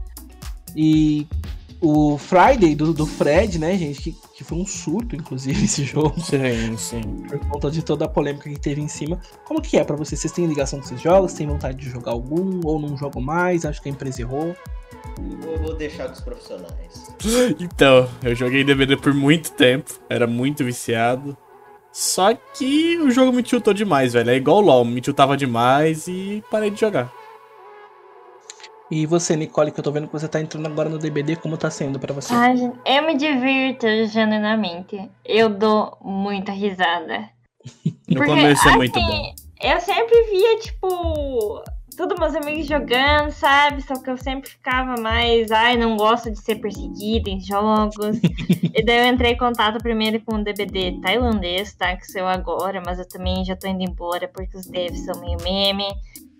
Enfim, eu comecei a jogar agora, tipo, eu só me divirto horrores. Eu dou muita risada jogando. A minha mãe quase me mata às vezes. É um negócio assim, sei lá, sabe? Por enquanto, eu não encontrei ninguém assim me xingando, nem nada, sabe? Por enquanto. Quando você joga de eu killer, que... tem bastante, viu? Eu, eu, já joguei, eu gosto. Daí Quando... eu fico escolhendo, nossa, esse daqui é gostoso, vou jogar com esse. Sabe? Joga de nurse, fica bom de nurse, que você só recebe elogio jogando de nurse. É assim que se joga mesmo, tá certinho.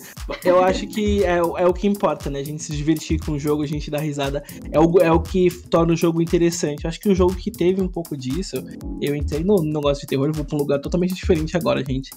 Foi o Fall Guys. Ele lançou é, com uma proposta divertida, você dava muita risada, os bichinhos eram fofinhos.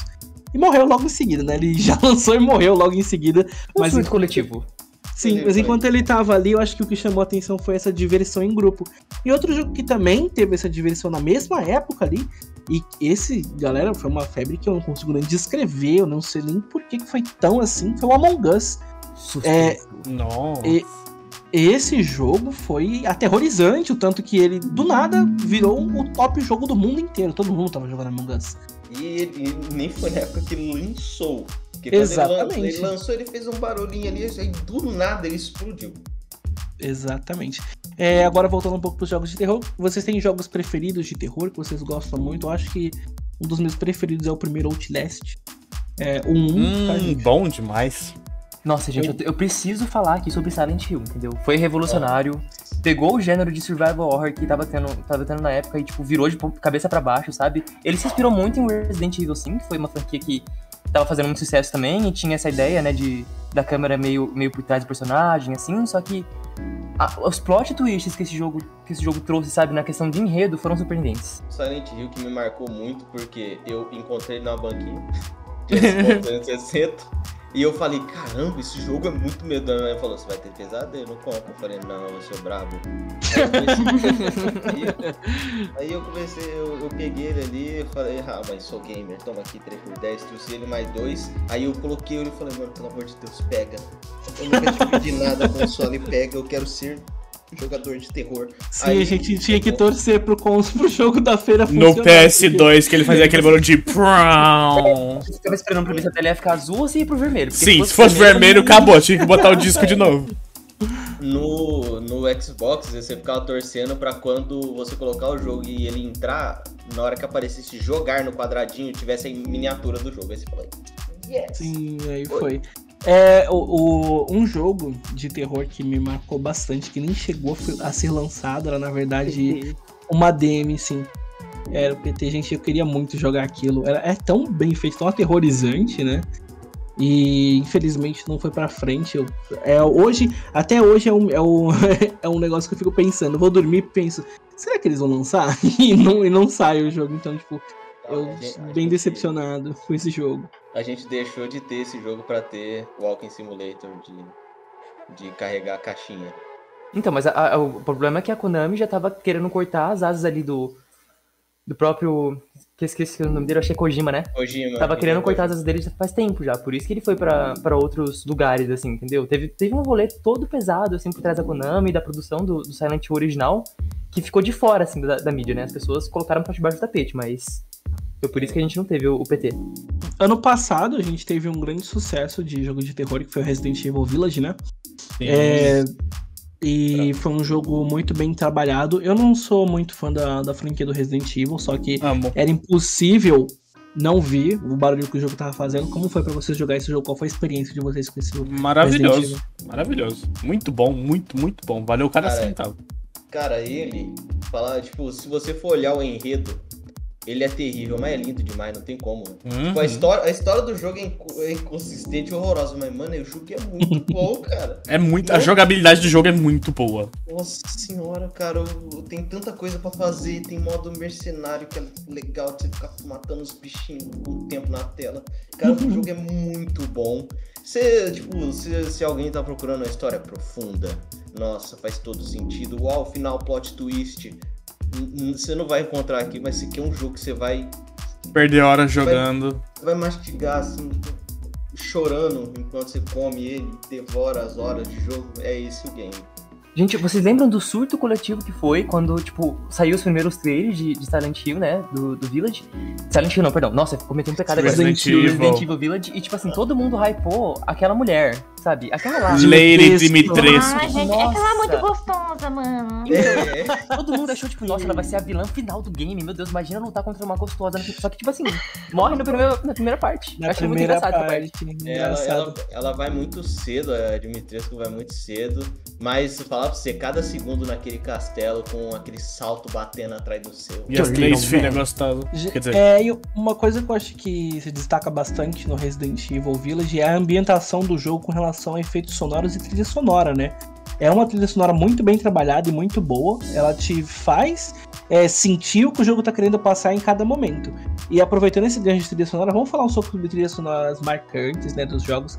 tem umas assim que a gente ouve e já liga diretamente a um jogo. Então, qual a trilha sonora assim que vocês acham mais marcante para vocês? Que lembra automaticamente do jogo que ela tá querendo passar quando toca, vocês ouvem já lembra na hora. Zelda. Porque, não, não, eu vou, vou, explicar, porque, tipo assim, o jogo inteiro, principalmente Ocarina of Time e Majora's Mask, ele é criado em volta desse universo musical, né? Porque o, o Link, no caso ali, ele tem a ocarina dele, você tem que usar da música, né, para fazer as coisas que o jogo proporciona, e aquilo fica gravado na sua cabeça, sabe? As melodias que o jogo cria, quando em certos eventos específicos, fica muito guardado. Pelo menos pra mim foi muito especial. Com certeza, Nier Automata. Nier Automata, não, não tem como, se você jogou, não tem como você é, não lembrar do, da música Beautiful Song, que é do boss da, da que é da, do boss da ópera. Caraca, velho, esse jogo, cada segundo nele, você pode jogar de olho, de olho fechado. Só andando, você pode escutar o gameplay dele, porque a música é muito boa. Muito. Pra você, Vitinho, qual a música? Quando vem de música, assim, um jogo que é recente, recente entre aspas, assim, é Hunt Showdown. Velho, que trilha sonora boa, velho. Que trilha sonora boa. Hunt Showdown é muito bom. Nicole, você tem alguma trilha que uh, te marcou? Não, é, não foi feito tipo, especific, especificamente pro jogo, mas uh, Life is Strange 2, porque tem Nossa. uma música do Gorillaz, ah, mano. Muito bom. E eu, eu só escuto o Melancholy Hill e eu penso do jogo, sabe? Virou a música do jogo pra mim. É, eu, eu tenho três jogos que eu lembro exatamente a trilha. Um deles é Undertale. Quando começa a tocar a musiquinha do Undertale, automaticamente eu já sei que eu sei que é Undertale. Outro jogo também que tem uma trilha sonora muito boa é Persona, Persona 5. É, se vocês nunca jogaram Persona, ele tem uma proposta de jogo um pouco diferente, é jogo de turno, mas é bem legal. E o último, que é um jogo mais recente, inclusive, é um jogo, inclusive, foi uma surpresa ano passado e tá crescendo cada vez mais, apesar de ter umas ressalvas. É o Genshin Impact, a trilha sonora de Genshin Impact é muito boa, ela é bem trabalhada, tem uma orquestra enorme por trás da, da trilha sonora do jogo. Tem vídeos no YouTube da, das trilhas sendo tocadas e é uma coisa, um trabalho tão incrível que eles fizeram. É, o Genshin Impact, inclusive, eu queria falar um pouco sobre esse jogo. Ele é um jogo de gacha, então se você não gosta de gacha, não é para você. Porém, ele é um jogo que dá para você jogar sem gastar dinheiro com ele. Vai demorar um pouco mais para você é, chegar até onde você quer, mas dá para jogar. Ele tem uma história bem legal. As animações do jogo são muito bem feitas, o gráfico do jogo é bonito e a trilha sonora também vale a pena. Então, se quiserem aproveitar para poder começar a jogar Genshin Impact, dá para jogar. Ainda tá saindo as coisas, vai demorar acho que bastante para terminar de sair os conteúdos dos jogos. Vai, vai. Inclusive, acho que esse é um, um dos erros da empresa, né? Que demora demais para sair conteúdo, mas todo ano vai ter uma atualizaçãozinha na história, então dá para acompanhar, dá para ficar ligado em Genshin Impact. Então, é, gente, saindo agora então do Genshin, dos jogos que a gente já conhece, a gente vai falar um pouco sobre os jogos do futuro e o que vem ano que vem para os consoles, para o computador, é, os jogos que estão vindo por aí. Eu queria começar a falar é, disso, aproveitando o gancho do Genshin Impact, sobre Horizon, né? Que inclusive teve uma parceria com o Genshin Impact lançando uma, a personagem principal lá, a Eloy. E vai ter agora uma continuação de Horizon. Vocês jogaram já Horizon? O primeiro ou não? Sim. Com certeza. E vocês estão animados para essa continuação? Cara, falar para você que eu, eu não tô animado, mas é porque o cara, o primeiro jogo, ele, é, ele, ele é tão completo. Ele fecha direitinho. Ele, ele fecha tão bom e se você jogou DLC, tipo, tem mais coisa, mas ele não me deixou com vontade de jogar um segundo. O segundo vai ser uma experiência nova. Vai ser, tipo, eu reexperimentar, porque o primeiro ele é tão bom, ele é tão fechadinho e tão cheio de coisa pra você fazer, é um mundo aberto, né? Os exclusivos do Playstation de mundo aberto tem é legal. pra você fazer. Então, é, eu acho que jogar ele. Eu acho que o Horizon, né, foi uma surpresa. Acho que muitas pessoas não estavam esperando justamente por ele terminar com um final tão bem fechado. Mas um jogo que eu tô bem ansioso para ano que vem é God of War Ragnarok, que vai vir a continuação daquele Kratos bem parrudão com o filho dele lá, andando junto para mais, pra mais aventuras. Vocês já chegaram a ver alguma coisa sobre? Thor gordinho. Eu acho que não tem como não entrar em contato né, com, com God of War, assim, com os trailers pra gente que é do mundo gamer, não teve como não entrar em contato com esse tipo de, de conteúdo, porque é, todo mundo tá esperando muito. Eu acho que junto com ele ali, é, que também hyparam muito na época que lançou, é o Zelda Breath of the Wild, né, que vai lançar o 2. Uhum. Não tem uhum. previsão ainda, mas todo mundo tá esperando muito. É, e eu acho que também um jogo que eu, particularmente, tô muito ansioso vai ser Elden Ring. Vocês já ouviram falar? Nossa, Elden Ring saiu o trailer recentemente e eu fiquei babando. Pra Sim. quem não sabe, Elden Ring é, o, é um, uma parceria, né? Entre o criador de Dark Souls, que é uma das minhas franquias de jogos preferidas, e o criador, né? O, o, escritor, o autor de Game of Thrones, que é a Crônica do Gelo e do Fogo, se não me engano esse é o nome. E eles fizeram uma parceria e os dois estão montando esse universo incrível que parece que vai ser o jogo de mundo aberto, de, de, de ação e aventura, um RPG meio doidão, assim. Muito da hora. Sim. Uma outra coisa que tá vindo ano que vem também, que eu, pelo amor de Deus, tô implorando para que chegue logo, é Hogwarts Legacy. Eu sou muito fã de Harry Potter. E veio um jogo incrível, gente, com um gráfico bonito, que vai contar a história desse filme que incrível, que, que até agora não tem um jogo assim tão incrível quanto esse está prometendo ser.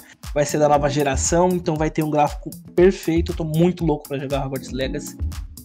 E também, né, ano que vem, a gente vai ter aí a continuação do Overwatch, né? Segundo a Blizzard parece que vai ter o Overwatch 2. Será? É, e eu, a Blizzard anunciou também outra coisa que vai ter ano que vem, que é o Diablo 4.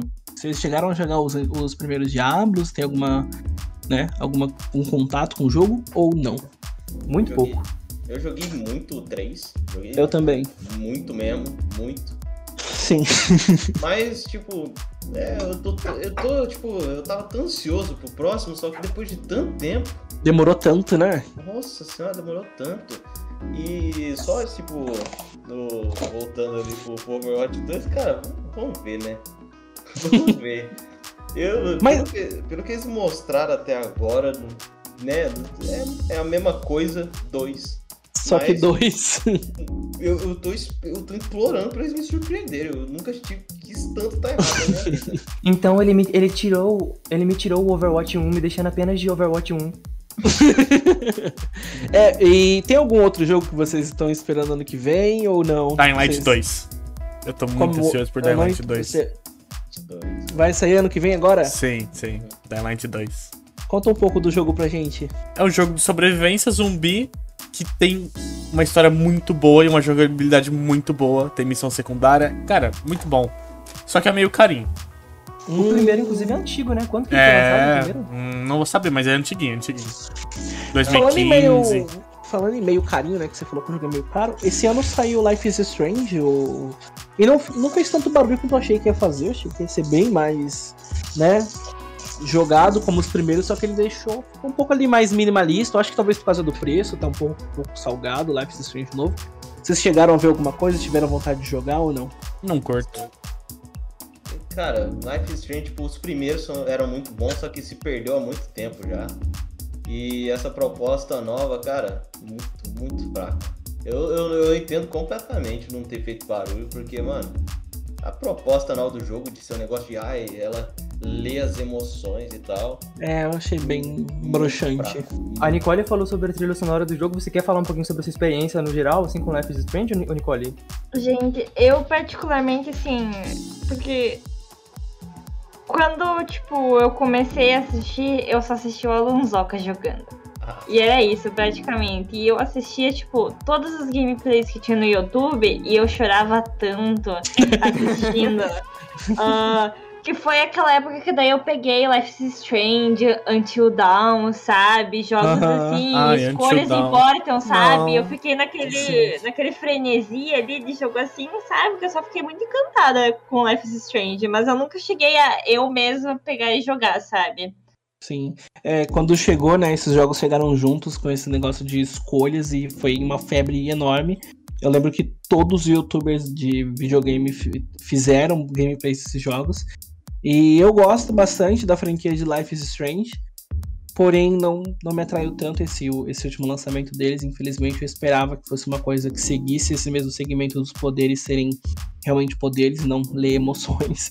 Então me decepcionei um pouco com a franquia. É, mas agora a gente vai para o futuro, né? Pra, o que a gente gosta, gostaria de indicar para as pessoas, que a gente tem, assim como jogos que a gente jogou, que nos marcaram, que seria uma, uma boa indicação para um amigo, para alguém. Vamos começar então indicando jogos. Ian, que jogo você quer indicar? Cara, eu tenho três jogos para indicar. Um deles para quem tem um PC mais humilde aí, e ou um ou ó, tá disponível no Game Pass para quem quiser. Olha, economizar uma grana. É um jogo, eu, eu, particularmente sou extremamente fã de RPGs e esse jogo ele é muito bom e quem curte RPG de mesa vai adorar ele, que ele é o, é o For the King, pelo rei, que é um jogo que basicamente ele tem várias campanhazinhas para você jogar é, ele, ele segue, basicamente você escolhe, cria três personagens e você joga a história ali com eles. É, ele é bem levinho e ele é muito divertido se jogar, mas é bem difícil. Você vai apanhar um pouco, mas é só no começo, porque depois que você aprende o jogo, você joga e aproveita a história. Os outros dois, é, um é um jogo que me marcou muito, que é Metro Exodus. É o jogo que mais me fez chorar na vida no final dele. Nossa senhora, eu saí soluçando desse jogo. E é um jogo muito bom, né? Só que ele é pesado. Mas, cara, se tiver um PC, joga. Se você tiver um PC bom, joga esse, esse game, porque ele é lindo, né? Tem RTX On, né? Pra variar. Olha. Ele, ele, é lindíssimo. E ele tá bem baratinho. Ele era bem caro, só que ele tava esses dias na Steam por 30 conto. E não era só ele, era uma coletânea de todos os Metro. E eu recomendo todos os Metro junto com ele, porque ele é muito bom. Joga Metro. É... E o último que eu tenho que eu tenho para recomendar é, cara, a gente falou dele aqui e eu vou recomendar porque é um jogo muito bom, se você quiser se divertir, que é o próprio Paladins, né, cara? É um jogo que muita gente conhece, mas tem muita gente que tem preconceito e, cara, você dá uma chance pro jogo, você vai gostar. Então tá aí as indicações do Ian. É, Nicole, que você tem pra indicar pra gente de jogos? Uh, eu tenho um que, inclusive, eu joguei esse ano e acho que foi provavelmente um dos únicos jogos de história que eu acabei na minha vida, que foi Rock. E é, tipo, um jogo muito bonitinho de animação uh, que traz bastante, assim, da cultura nórdica e vale a pena ver, porque é muito interessante, sabe? Tu passa, tipo... Eu a minha gameplay foi quase umas 12 horas por aí, sabe? Mas é bem gostosinho de jogar. E também acho que não pode faltar Bioshock, porque é uma experiência, assim, muito boa jogar Bioshock. Então fica aí as duas indicações da Nicole e Miguel, o que você tem pra gente hoje? Bom, eu tenho duas franquias aqui para indicar, para quem gosta de algo mais completinho, mais fechadinho. A primeira vai ser uma das minhas favoritas, né? Mass Effect, para mim é uma franquia que assim, não tem nenhum erro na, na, criação dela, apesar de ser da EA. É incrível que pareça, tipo. É, é uma história que basicamente conta ali é, o comandante Shepard, né? Que é um futuro, assim, meio distópico da humanidade, que ela descobre, tipo, tecnologias que conseguem fazer um, um salto à luz, sabe? Consegue uhum. fazer as coisas saltarem à luz, na velocidade da luz. E aí você é, controla esse comandante Shepard, que você é, basicamente dita o que ele vai fazer no, no jogo, né? É um, um, jogo de escolhas também, além de ser um, um FPS de ação. E as escolhas que você faz no primeiro jogo, no primeiro jogo, interferem até o último, entende? Você consegue levar o seu save conforme você for jogando os três jogos. Eu acho isso muito interessante, é uma mecânica muito legal. E a segunda franquia que eu tenho para indicar é a franquia Soulsborne, né, que é uma franquia da From Software, é uma produtora muito famosa, e em especificamente Bloodborne, é um exclusivo do PS4 basicamente conta a história de, de um, um, caçador que ele está sendo contratado para se livrar de uma, uma infestação de, de, licantropos, que são metade homens, metade humanos. Metade, meu Deus, metade lobos, metade humanos. okay. é, em uma cidade, assim, numa, na época vitoriana. E tem muitos, muitos, nu, muitas nuances, assim, na história que você tem que pegar jogando mesmo, não dá pra dar spoilers. Legal, então fica aí a indicação do Miguel. E você, Vitinho? Cara, apesar de eu odiar, eu indico Dead by Daylight pelo único exclusivo motivo, se não fosse ele, eu não estaria aqui hoje.